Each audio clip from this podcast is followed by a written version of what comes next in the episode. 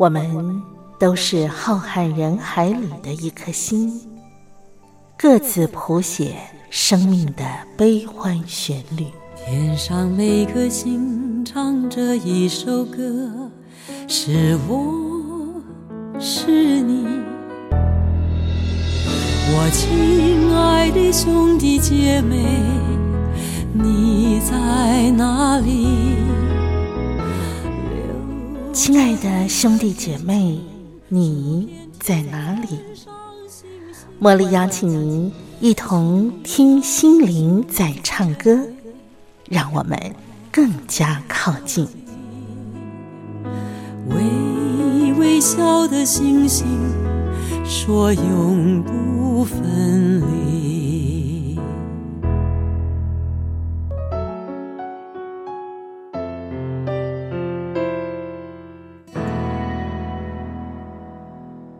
听心灵在唱歌的好朋友，我是茉莉，在台北问候您。时序已经进入到了三月份了，哈。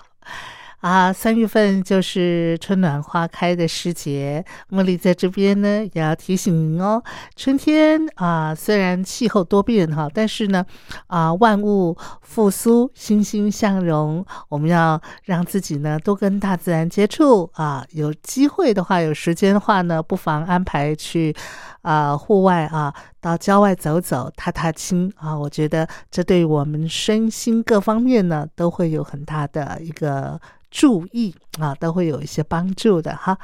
好，那么在今天的节目里头呢，茉莉继续的为你邀请到了两厅院啊表演艺术杂志的艺术统筹雷佳琪到节目当中来啊，跟我们啊介绍。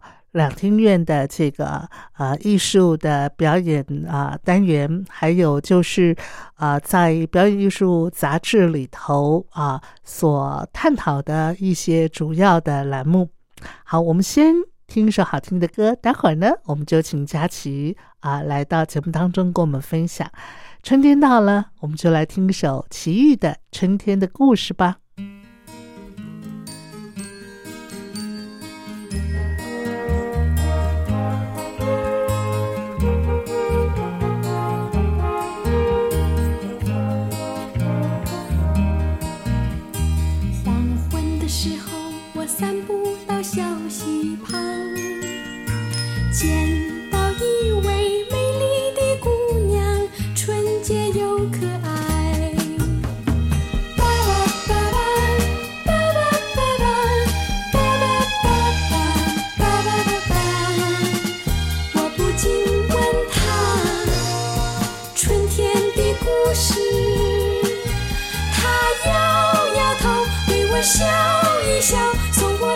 小小铜铃花，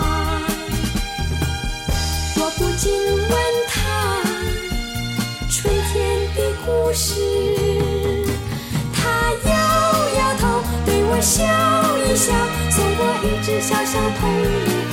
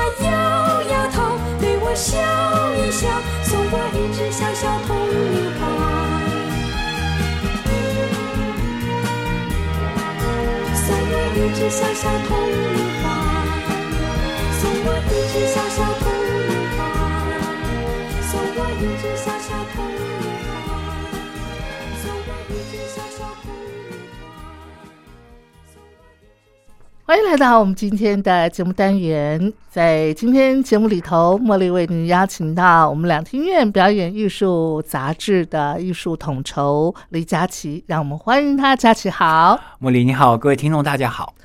上回啊，佳琪跟我们介绍了，呃，其实我们从两厅院杂志啊，呃，每一期的一个主题啊，我们就来深入的了解艺术跟我们的社会。跟我们的文化，甚至跟我们的世代啊，有些什么样的啊一种联系，或者是啊彼此之间的一个相互的交融啊。那啊，上回佳琪跟我们谈到了，就是在上一期的表演艺术杂志里头，我们有探讨了，就是我们跟剧场之间的一个距离。那佳琪从不同的一个面向切入啊，来带领我们认识啊。那今天呢，佳琪，你要带领我们从哪一个视角来呃看我们呃这个从艺术啊文化的这个角度来探讨呢？我觉得比较好玩哦，这是一个比较尖锐的话题。其实这个题是我们本来我之之之前就想做的，嗯嗯，对，它就是讲一个世代，世代哈，对，世代的一个一个话题。嗯，那呃。什么叫做中生代？我们这样讲好。中生代啊，很表面肤浅的一个解释的话，那不就是差不多四十岁到差不多五六六十，好吧，五五十啊？你知道现在我对于老老年哈。的那个定义，我就把它定成七十以后，我才觉得他是老年。这是事实，因为他那是可以整个都往后推了。事实上是这样的，可以哈。对对对，只要那个年年金不要改，他爱怎么推我们不管。因为你知道吗？我以前呢在看报纸说，有时候那个社会新闻说啊，今天啊在罗斯福路上有一位五十多岁的老妪啊，什么什么，我心想说五十多岁你就称他老妪了，那个老老婆婆了哈。我是不认同的，所以你说中生代，我应该觉得是那么四十岁到六十岁之间吧。没错，其实呃，我们这样讲好了，如果我们来做一个定义的话，嗯，就是我们这一次哦，其实《帕尔表演艺术杂杂志》我们抓的大概是四十岁上下，是对的一个世世代，那这会比较尴尬，对，在。在整个创作来说，嗯，对，但是比较好玩的是哦，呃，我们现在所谓的中生代剧场的中生代哦，就是我们翻开我们常常有演出的一些演出讯息吧，是。我们来看哦，比如说呃，黄奕，嗯，他即将推出一个作品哦，叫做《小蚂蚁与机器人游牧咖啡馆》，然后这个是一个呃，在 TFA 里面两厅院的。作品，嗯，当年我认识他的时候，大概十五年前，那时候被称之为新锐艺术家，嗯，对。然后林怀民，新锐，我对新锐通常年龄的定义都不会超过三十岁啊，对，是不是？对，那个时候就是林怀民还称之他为呃可怕的童子。哎呦，可怕的是小男孩，哦，他的创作力是非常的旺盛的哦。但是现在他这个作品已经呃离他现在大概十几年创作，是。然后他这个作品除了在提法推推出之外呢，他的作品也在国际上受到好评。嗯，然后呢，其他接下来要推出一个定目剧，然后这个定目剧非常的好玩，它是在松烟，然后每一次呢只有二十个观众。二十个，对，哇，甚至更少。哦，然后我就我去看了他的创作，我就说，我本来期待是个舞蹈作品，因为他是个很厉害的编舞家，不是吗？结果我发现他很厉害的编舞是跟机器手臂跳舞。哦，对，黄奕与库卡这个红到国外去了。哦，对，然后他会写程式，然后跟机器手臂跳舞，其实是很危险的，你知道吗？哦，这个机器手手臂你。有很多剧呃那种工厂的操作员都被，因为他是写写死的，对你 tempo 不对的话就完了，对，就可能就被打一下踢一下，是不是？对，然后他就是用他自己，嗯，而且他那个你也知道舞舞蹈嘛，那个机器手臂必须要有一些很奇特的、很漂亮的姿势也好，那种角度也好，那是一般呃写程式的人不会去想的，是。他那个时候。以他的艺术天天分跟编舞家，他居然跟机器人玩玩玩起来，玩到世界上。哎，那他第一个，这你刚刚讲到这样子的一个舞码，我第一个想到就是说，他必须充分的跟写城市的这个设计师沟通他。自己写，他不是一个编舞家吗？所以他懂，他就是可怕的孩子啊！哦，所以他懂城市语言呢。对，哇，因为那个时候我们就说，哎，这个是我们这个年代的创作者做不到的。哎，真的，呃，就是说，哎，我们不是那个，就是我们就啊，你要我要做这个戏，我要有机器人，那我就找找一个城市设计师来。是他就说，嗯，不需要，我自己来。哦，那那个时候就觉得哇，新锐，然后就小孩子好厉害。然后这一次去看的时候，我就想啊，我不能叫你小孩子，他已经真的哈，对他他他有有三十岁了吧？哦，他现在已经当时有三十岁，现在已经四十好四十好几。哦，对然后哇哦，我再去看他的作品的时候，我有点有捏把冷汗，嗯我就说，哎、你这个人这么少哦。嗯嗯然后他的作品非常的简单，他就是你到一个很奇怪的咖啡厅去喝咖啡，嗯嗯然后里面有一个泡咖啡的人，嗯他会操作机器手背，然后跟他一起帮你完成一杯咖啡。哦，然后呢，有两个人，他会在你面前用他的肢体调一杯酒给你喝。哦，对，就是，但是他有点像舞蹈，又不像舞蹈。我们知道调酒师的动作，其实很多那个调酒师的动作都是很花俏的哈，什么甩杯呀、对对对。转身呐、对。弯腰啊，接酒杯啊，你在那边，你在那个吧台，你看到是一男一女，啊。两两个人。有点像谈恋爱，有有点嗯暧昧，然后有点斗气，然后最后，哎，在一起了还是没有呢？然后在哦这个过程当中，啊，调出一杯酒，对，啊给你喝，而且真的好喝，哇哦，而且而且真的好喝，不是你可以喝吗？可以喝啊！所以他二十个人他就调啊，然后就像那杯那个舞者跟那个机器人泡的咖啡，啊，我大概是我我不敢说我这辈子喝过最好喝，起码是我今年喝过最好喝。呃今今年咖啡咖啡酒啊今年太短，就是啊，去年到今年啊喝过最好喝的手冲咖啡，哇哦。而且是机器手冲给你的。对，然后它里面还会准备一些吃的给你吃，好吃。哦。然后你可以自自己一边看，然后一边还教你做小小饼干，哦。然后等你做完之后，你做的小饼干。教你，做小饼干，对对对，他就烘好了，然后哦。给你带回去做纪念。所以你在那其其实也挺忙的耶，呃，对对对，是不是？你不但要看表演，你还要做手作，对然后你可以闻到品，还品尝他们做的成品那个咖啡，闻到咖啡的味道，你可以吃到好吃的东西，然后你可以看到精致的表演。但是那个表演有点像舞蹈，有点像戏剧，但是我只能说，哎、嗯这跟我平常在坐在国家剧院看一个舞是不太一样，不一样。。哎，所以那我要怎么定义这项表演艺术叫什么呢？它是剧吗？还是舞呢？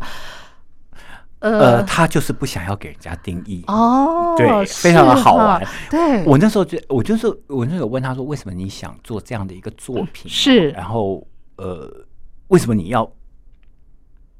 你已经是个，其实他是已经是个国际上知名的编舞家，是我可以这么说，他的作品其实是有，呃，外面的呃所谓的经纪公司会买，嗯然后嗯在 Broadway off of Broadway 去嗯演的，是。而且都排了。嗯，那因为嗯。疫情的关系停掉，停掉，然然后他说，其实他是因为疫情的关系，所以才做这个，他也为为台湾的观众做这样的一一场演出，哎，不止一场吧？哈。呃，没有，他是他要演好场，他是今年都要嗯。演在松烟。是，对他，他倒是觉得，他说没有全然为了疫情，嗯嗯，，对他说疫疫情有让他思考到一件事一些事，嗯嗯，他就说其实他身为一个编舞家，他一直一直的想做一件事是，我想编一支我家里的人能看得懂的舞蹈。哦，他家里的人，然后哦他非常好玩，就是从他会做机器手背跳舞，你就知道其实他的虽然舞蹈是他的最爱，是他的专长，但是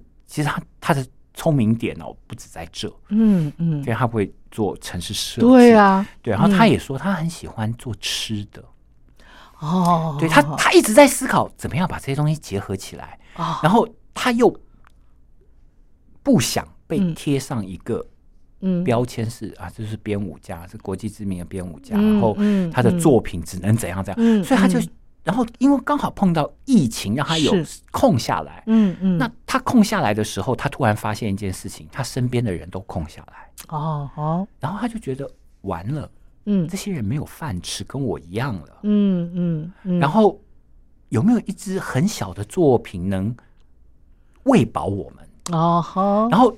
他绝对，因为他那个时候因为疫情嘛，不能做大演出，因为他都是做，起码是四百人以上。是，他就说那因为那时候只能，然后他又要能巡回的话，嗯嗯嗯，他说那欧陆最多三十个人的位置。嗯，他说那我们，然后他看了所有的产业，他觉得嗯，他喜欢吃的，他会做机器手臂是他成名作嘛。啊哈，能不能把它凑起来，我们做一个很小的作品？嗯嗯嗯，然后。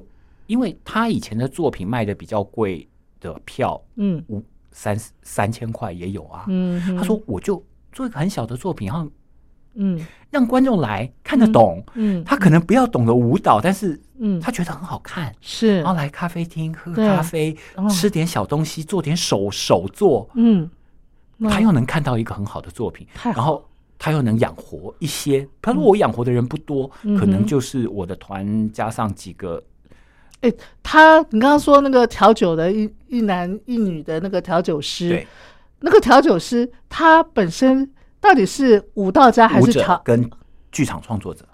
哦，他们因为他那个是那他们要去受训哦，因为对不对？对他们那个是有配配方，他们是真的有呃米其林四星的，哎呀，教他，而且有设了临时厨房在后面。哦，对。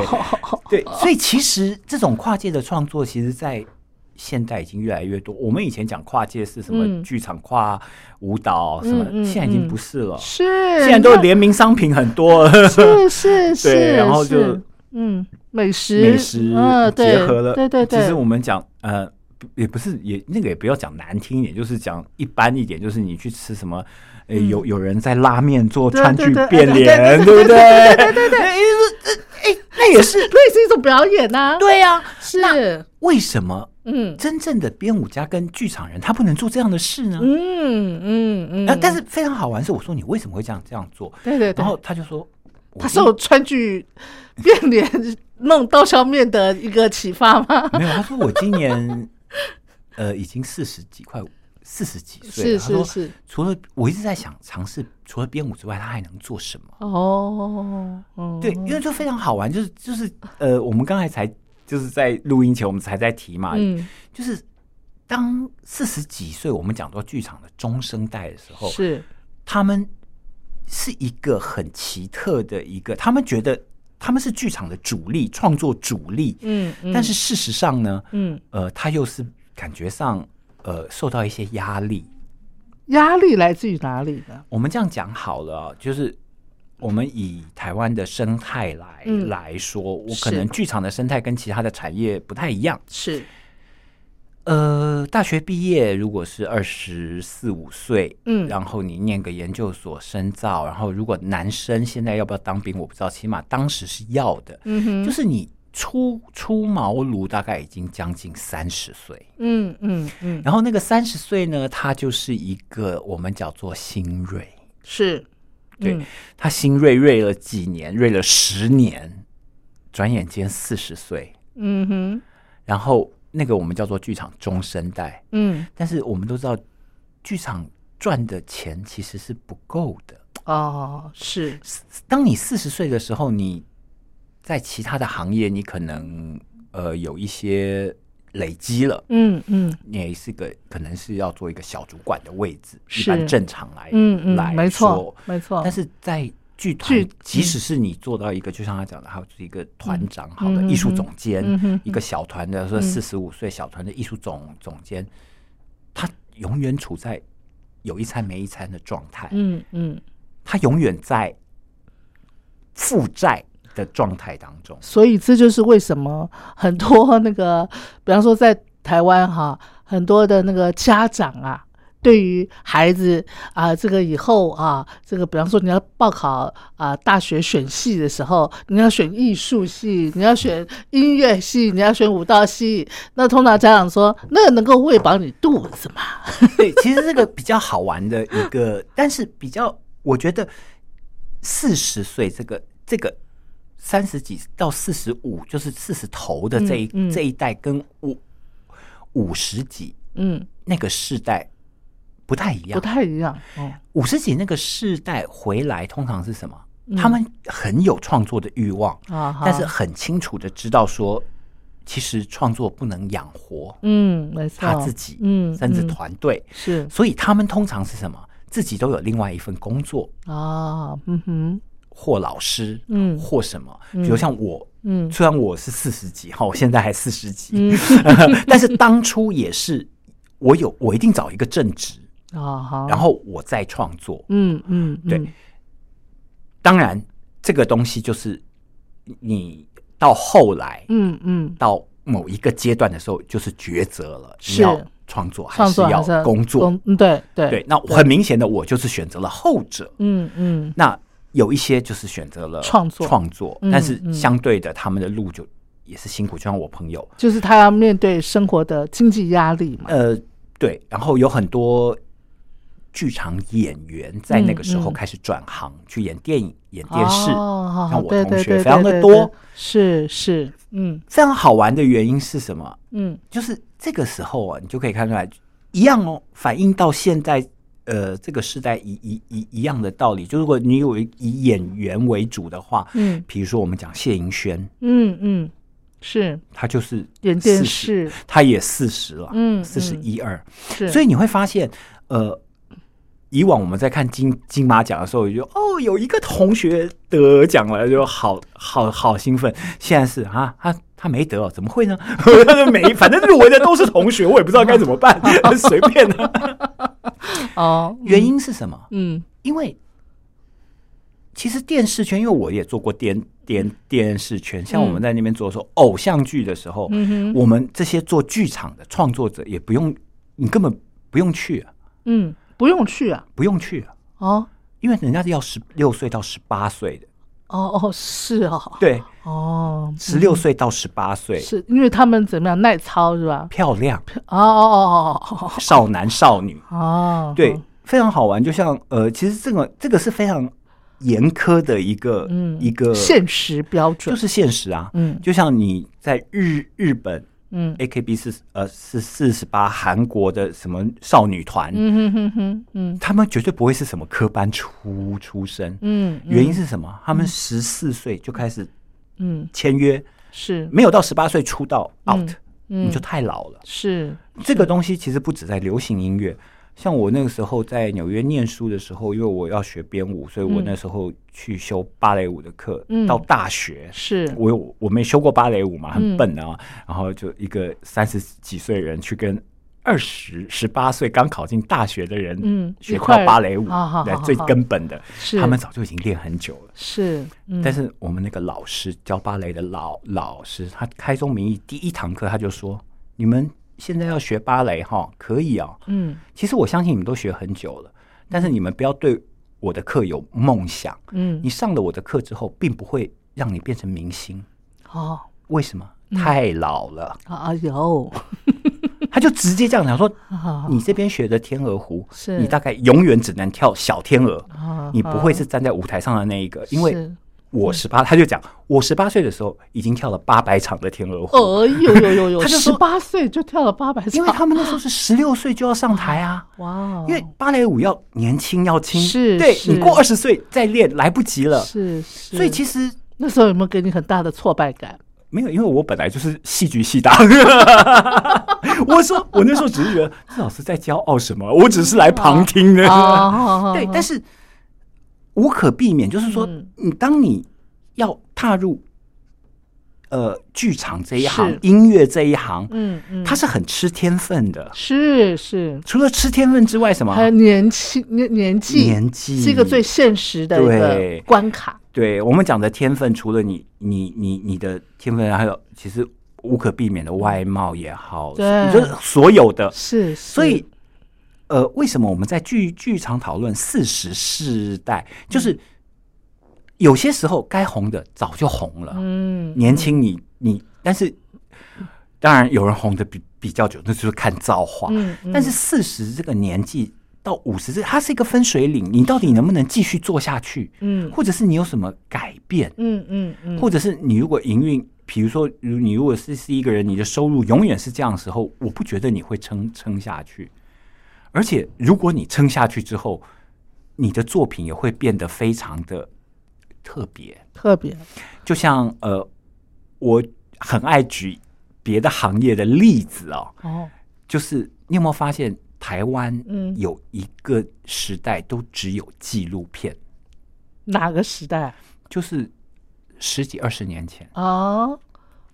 都只有纪录片。那个时候其实很很很早，就是一些新新新电影，比如说，呃呃，你讲的是杨德昌导演那个时代，那个时代的后面哦，后面就是那个时代有个新浪潮电影，非常的对对对是灿烂，嗯嗯，国片呀。灿烂完，然后到新浪潮是。就不国片没有了，嗯，对不对？嗯，那时候留下来的所有的导演都在干嘛？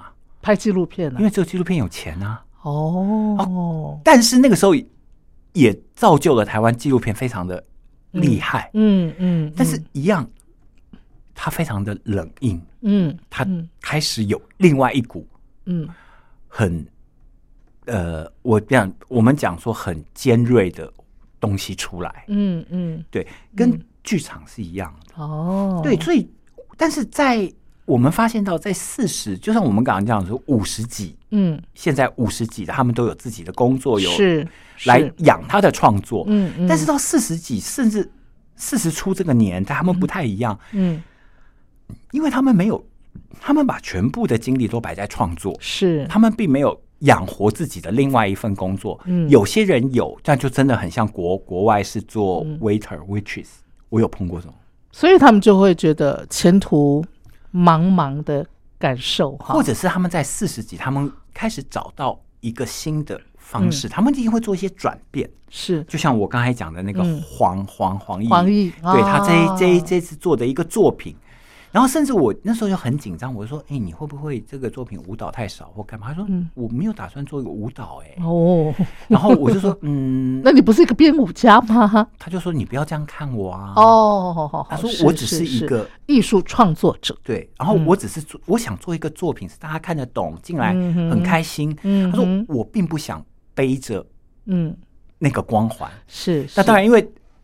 我跟他算熟，然后我我我就说嗯很好，我觉得就像起码他没转行嘛，没错，对不对？我讲的人起码他没有说他今天不做了，我连舞都不编了，是他起码还在创作的道路上，对但是很明显他想体验另外一个东西，就是另辟蹊径。对，难怪这个主题。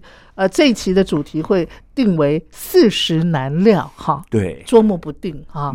来，我们先听一段好听的音乐，待会儿我们再继续的，请佳琪来分享。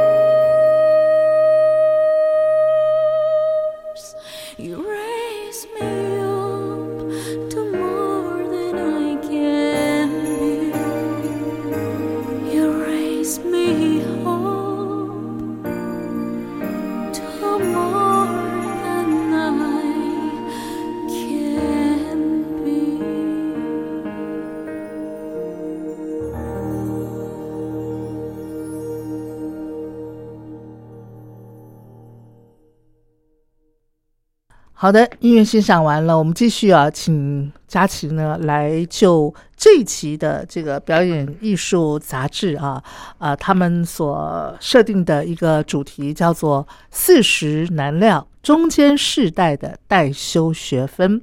其实刚才透过佳琪的一个阐述，我们也可以理解了，不单单是在呃艺术艺文的这个领域。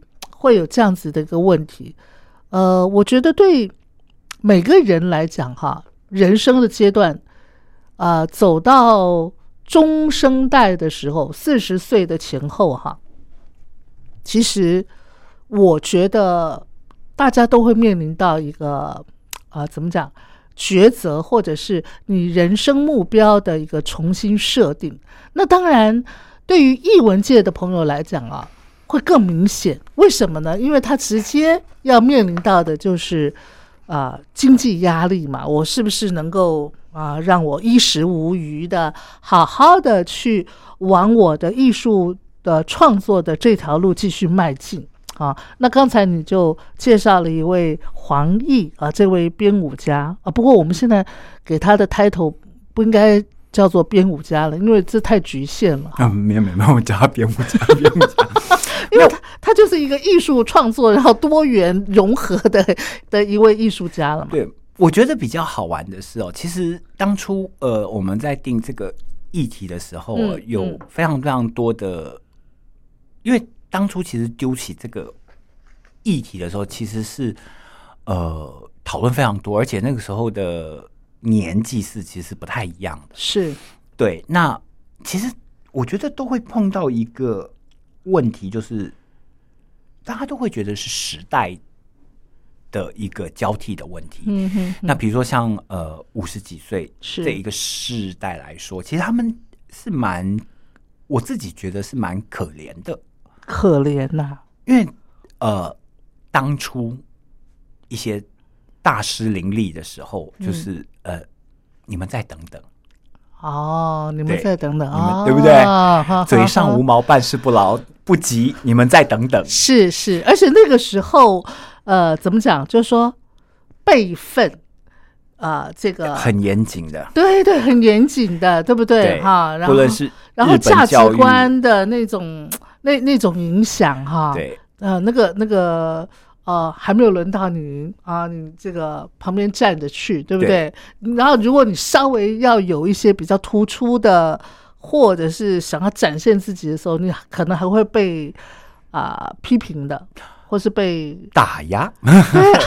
我们就直接这样说，有可能，对，就是说那个那个年代，其实就是一个就是，哎，没关系，你再等等，你等会，对对对。然后，不论是在传统，在台湾的，就是。受日本教育，然后从呃，甚至从在比较说，我们讲外省一派也是一样，就是哎，我们照辈辈分来，上面公爷还很多，没错没错，对，婆妈也很多，没错没错没错。然后一直到了这个年代，嗯，哎，觉得他们是当初的那个嗯。的年代的那个那个年纪的时候，突然觉得啊，我们现在都要鼓励新人，对，不不是该我出头了吗？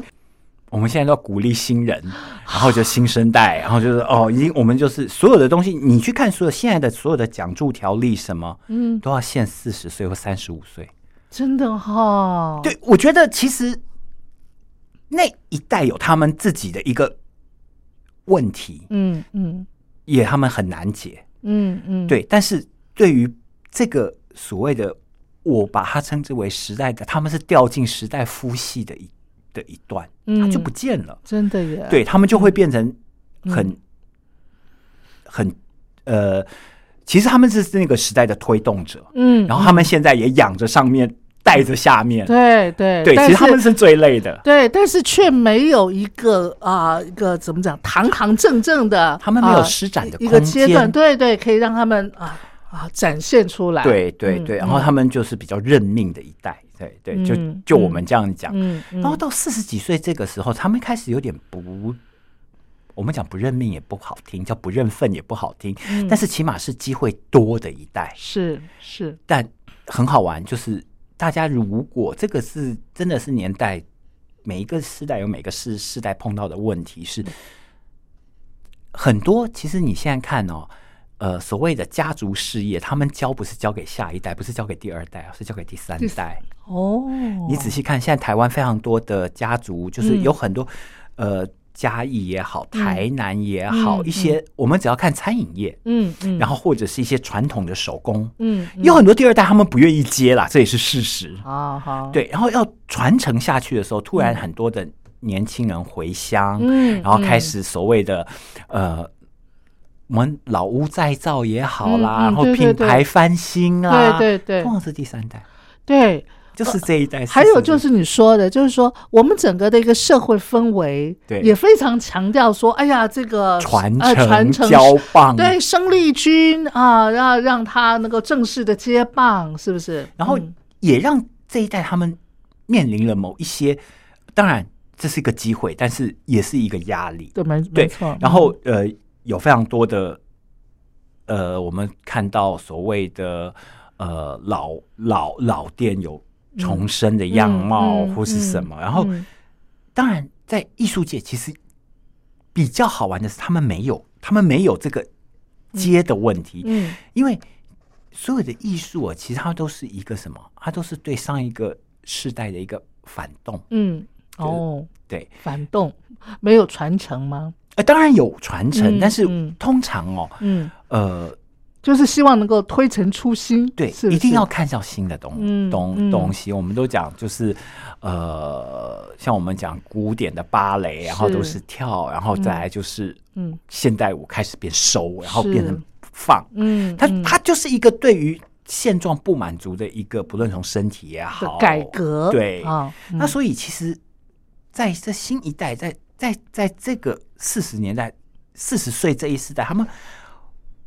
在改革的同时，他们碰到了一些问题哦。其实我这边大概讲一下环境好了。比如说，二十一二零一四年文化部进行的表演艺术产业调查趋势跟研究哦，高达百分之四十九点五二的表演艺术团队哦，嗯，其实都是亏损的状况，就一半是亏损的。而且收入组成呢，都是以政府的补助为主哦，是占三十六点九八，是。然后，其他真正的票房只占团体裁员的十十七点二四，就是他们连五分之一都不到。嗯嗯嗯。那艺术工作者的平均薪资呢？嗯哼，四十百分之四十八的人一周低于三万。哦，一周低于三啊？不不，对不起。月薪低于三万，月薪低于三万，哦，那的确是对，嗯，然后再来呢，勉强勉强打平啊，而且你的生活还要要这个算着过日子，对，然后再来呢，他的艺术工作者的每周平均的工作时数达到五十二个小时，其实我相信不止啊，嗯嗯，对，嗯，然后表演艺术的创作者哦，有百分之七十五以上的人的月薪哦，嗯，更低于。这个平均水水平，哇，对，所以其实，在这样的一个，所以我们做一个收入统统计调查里里面，他们比那些呃回去改革创新的一般其他行业的青年，其实他们是更辛苦的，更辛苦，因为他没有他没有一些传承，是。对，但是他们有传承的是什么呢？反而是他们。最想打破的，或者最想寻找的，其实，呃，在上一个节目吧，我们介绍过一个演出，叫做《没有害怕太阳跟下雨》，那个是布拉瑞扬的作品，一位原住民，一个原住民的，对对对。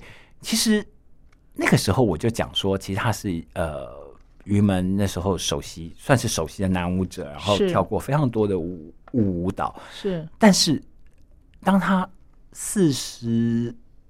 将近四十四岁、四十五岁的时候，他从云门，他就跟林老师讲说：“我真的不想想跳舞了。嗯，他说他在国际上巡演的时候，嗯，牵着所有呃云门的舞者的手，跟大家谢谢幕的时候，他说他那时候心里就在想说，为什么我不能谢给我自己的同胞看、族人看？嗯嗯，对，然后他觉得孤独，嗯，然后他那个时候他就毅然决然的。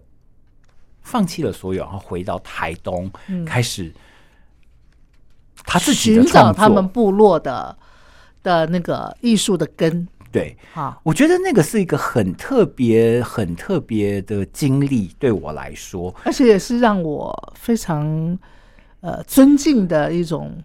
人生的目标的寻找跟看见，对，就是说，这也是为什么我认为这就是艺术家跟一般人的差别。比如说，就是他跟我，他跟我的差别就在这边。哦，不不不不不，不能这样讲。我觉得每个人都有自己人生的一个目标啦。对对对，我觉得，比如说，呃，像他就毅然决然放弃一一一切，然后开始去做这件事情。是，对，我觉得，然后他在寻找的过程当中，嗯哼，他。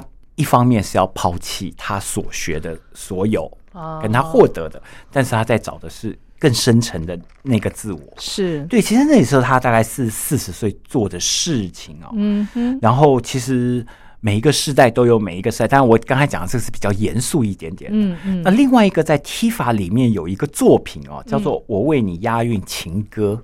哦，我然后押韵情歌，对对对，嗯，然后这个创作者呢，其实呃，也是一个我们所谓中生代的创作者，所以他是音乐作品，不是，他是戏剧作品，他是戏剧作品啊，对对，我为你押韵情歌，对，他是杨景祥剧团的一个推出的作品，他就当然创作者导演就是杨景祥喽，嗯，对，其实这个作品呢是在大概他在三十几块将近四十的时候，嗯。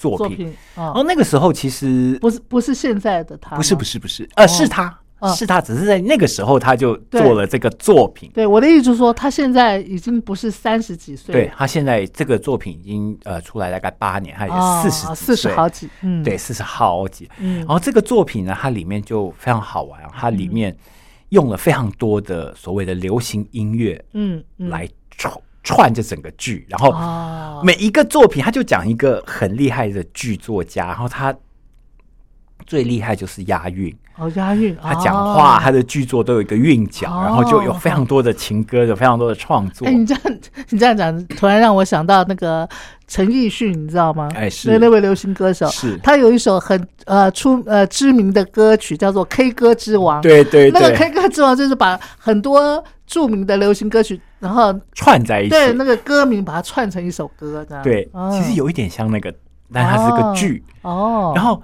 那个时候就非常好玩，它就是每每一首歌都代表了某一个年代哦。对，其实我们想说，哎，我那时候听看这个作品的时候，我还觉得，嗯，这些歌还蛮新的啊。然后现在我发现有很多好 老歌了，更新的那种观众，他们觉得。这些是什么歌啊？我妈妈唱的，跟妈妈唱。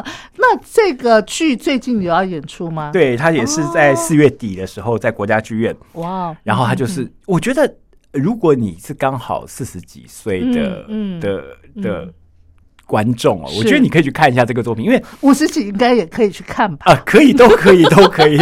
然后甚至你你是更年轻，你想认识老歌，你啊 也可以，也可以，因为我觉得蛮好玩，就是嗯，他那个代表了其实。我觉得流行音乐啊，它也是代表了某一个年代，一个非常的表征哦。是是，对。然后在那边，他觉得他用了这样的一个作作品来刻画，嗯哼。然后他居然跟我说，刻画了我的青春。然后我就说，你现在很不青春吗？你还是很青春。嗯，真的，那真的是，呃，他的青春，那是我的这个。啊，应该算是成年时候的作品。没有，我觉得，呃，其实大家可以看到，就是为什么我特别举这个作品来说，就是说，以往嗯。的创作者嗯，他比较少嗯，不断的将自己的作品不断的演出，不断的演出，起码在呃四十集以前的嗯，如果他能将自己的作品不断的演出的，通常都是什么？比较大的团，叫做的，对，叫好叫做，比如说呃表演工作坊，他们都是一到了一定的规模，然后有一定的售票的量，是。但是比如像他们这个年代的创作者，四十出的创作者，嗯，四十五，嗯，不到，嗯，他们当初的作品叫好，嗯，然后被演，然后。隔两三年，他就会想办法让他再演一次，再演一次。嗯我觉得其实他们的营运模式开始其实跟以往是不太一样的。那更早期的作品，很多去我们常常在说，台湾的创作者最可怜，就是一个作品只有一个礼拜不到的生生命，就是五六六日四场，哎，真的演完就没了，演完就没了。是，但是这就是为什么我讲的，他就是一个偏执，因为他自己其实他不靠。哦，演出赚钱，哦他有个正职嘛？好好好，他 push 他创作的是什么？嗯，他的兴趣跟对艺术的执着是是，所以即使他赔钱，嗯，只要政府给我一点钱，我收一点票房，然后差二十万，我自己贴了。对，我也要把我的那个艺术理念把它呈现出来。早期就是起码是我学生那个年龄代，是。大概创创作者都是这样，是，然后从中淬炼出来某些是。几个大团，嗯，对，比如说表演工作坊、屏风，嗯哼，呃，果陀，然后突然有这几个，然后他们就开始比较规模化的去经营，是，其他的其实有非常多是这样的创作，嗯，但是很明显的四十初这个年代，他们的创作模式。开始加入一些营运的思考，有一些不太一样。嗯嗯，对。然后他们的创作也相对于呃以往的创作者来说，嗯，他们多了比较多跟观众的一些连接。哦，对，嗯。然后不然的话，就是稍微年长一点，他就是开始有某些追寻，嗯，开始越来越，要么越来越纯粹。哦，我想要纯粹的东西就是。我不管观众要什么，我是我想我要呈现什么了，嗯，或者是我跟你讲说我要说什么，你要你要买单不买单，嗯，随你对。但是通常那种他的纯粹有某种真诚，会感染你，会想看，是是。哦，还有一些就是哎比较市场性，嗯，哎你就觉得哎好玩，他他讨论的东西我想看，嗯嗯。对，我觉得在这个年代，就他会有这样的一些区别，嗯哼，对。然后在这个年代的时候，也非常多的。呃，剧场工作者以往，剧场工作者、表演工作者，他们跟所谓的电视电影切的很开哦。但是近几年你会发发现，好多那个电视的一些呃，这个演艺人员，其实都是从剧场转到电视，甚至编剧，对对对，非常的多，真的。但是我们也可以感受到他们的那种。炉火纯青的那种啊艺术展现模式，因为嗯呃，他们已经在真正呃，他们已经在真正的剧场里头。演表演中已经磨练了非常久了，真的真的真的。对，然后所以当他们面对镜头的时候，一开始可能会有点不太一样，嗯，但是慢慢的你会发现，哎，他们的戏就是有那个味道，有对，然后就会觉得，但是非常好玩，我就觉得嗯。通常，呃，一开始的时候就是演妈妈级的，对，就是因为其实他在剧场必须经过一段磨练，他是，然后别人看到他，他在进电视圈。那个时候年纪已经对对差不多到妈妈级的那个位置了，不然就是熟女啊、剩女啊、大龄少女啊 这样的一个等级。没错，没错。对，好的，今天非常感谢啊，佳琪呢跟我们分享这个话题。我想每一回啊跟佳琪聊过之后呢，听众朋友您有仔细聆听我们的这个对话之后，我相信啊也会给您很多的一些啊新的启发或者是触动。啊，也可以提供给您参考哈。那我们今天的节目就进行到这儿，非常感谢佳琪，我们下回见喽。好，拜拜，拜拜。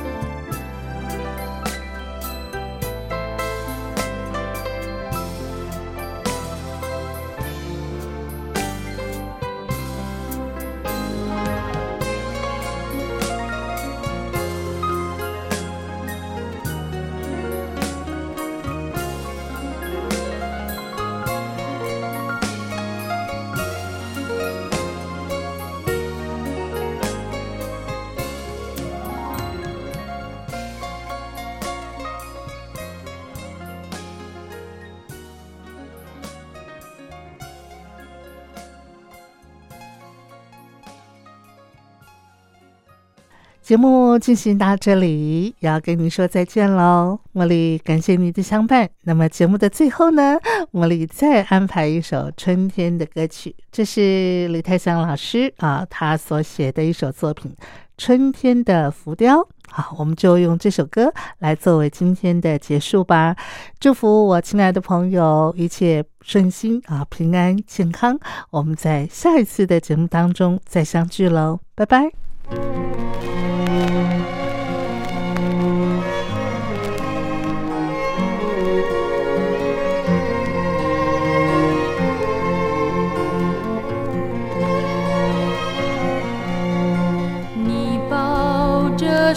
竖琴，也抱住知己，有美的车影，啦啦啦啦啦啦。那是一座照着春天样子雕成的浮雕，啦啦啦啦。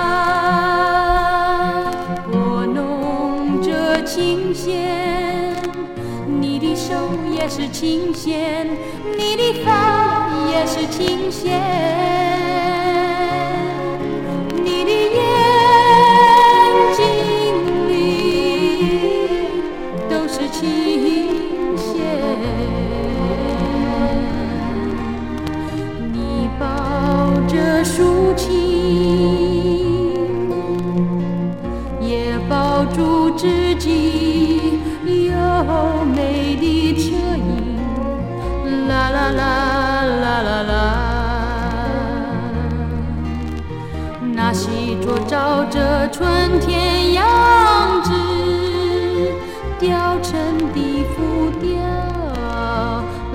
啦啦啦。拨弄着琴弦，你的手也是琴弦，你的发也是琴弦，